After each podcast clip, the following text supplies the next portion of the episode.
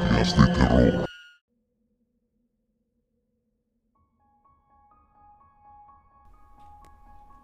La siguiente historia es enviada por Rolando Martínez.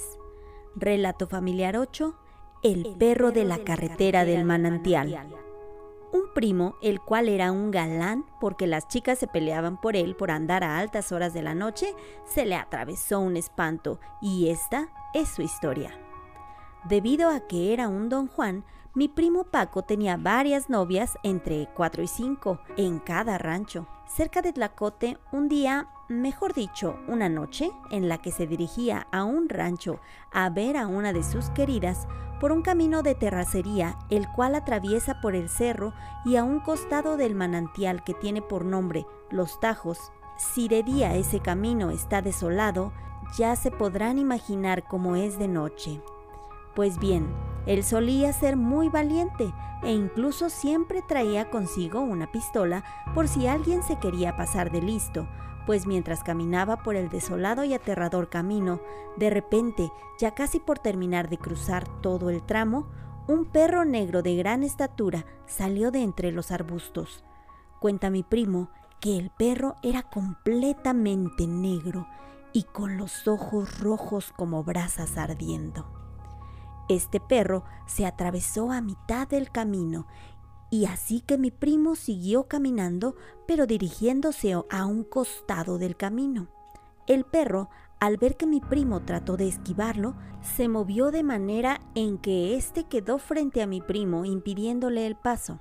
Al ver lo que el perro hizo, decidió entonces ir por el otro lado, cuando de pronto el perro repitió la acción y también hizo lo mismo nuevamente. Mi primo enfadado insultó al perro, para acto seguido sacar la pistola, con la cual le disparó a la bestia que le impedía el paso.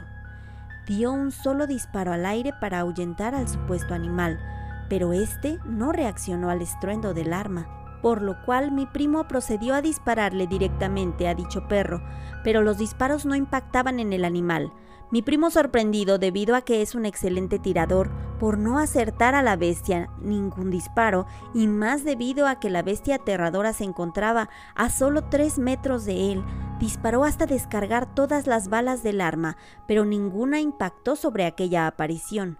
Menciona que pudo percatarse que los disparos impactaban en el suelo, los costados y detrás del espectro furioso, el cual empezó a gruñir, por lo que mi primo empezó a asustarse así que decidió sacar el otro cargador y volver a disparar. Está de más decir que el resultado fue el mismo que el anterior.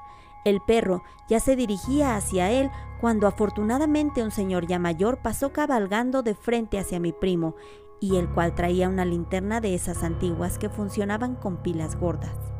En ese momento que mi primo volteó así enfrente prestando atención al señor del caballo, cuando de pronto el perro desapareció frente a la mirada de mi primo.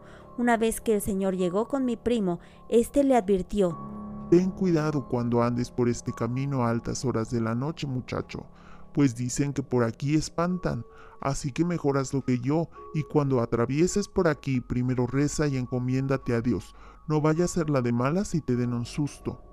Mi primo agradeció el consejo, dio media vuelta y regresó a Tlacote. Al llegar, fue y se dirigió a la cama donde dormía una tía. Ella se espantó hasta que vio que era él y le dijo, ¿qué tienes, Paco? ¿Dónde andabas? ¿Y por qué estás tan frío? Él no respondió nada y solo se quedó callado sin poder dormir hasta la mañana. Una vez se levantaron a desayunar fue cuando contó lo sucedido. Mi abuelita lo regañó por salir tan tarde y de madrugada, y pues él dejó de visitar a las queridas tan tarde y se limitó a hacerlo solo de día.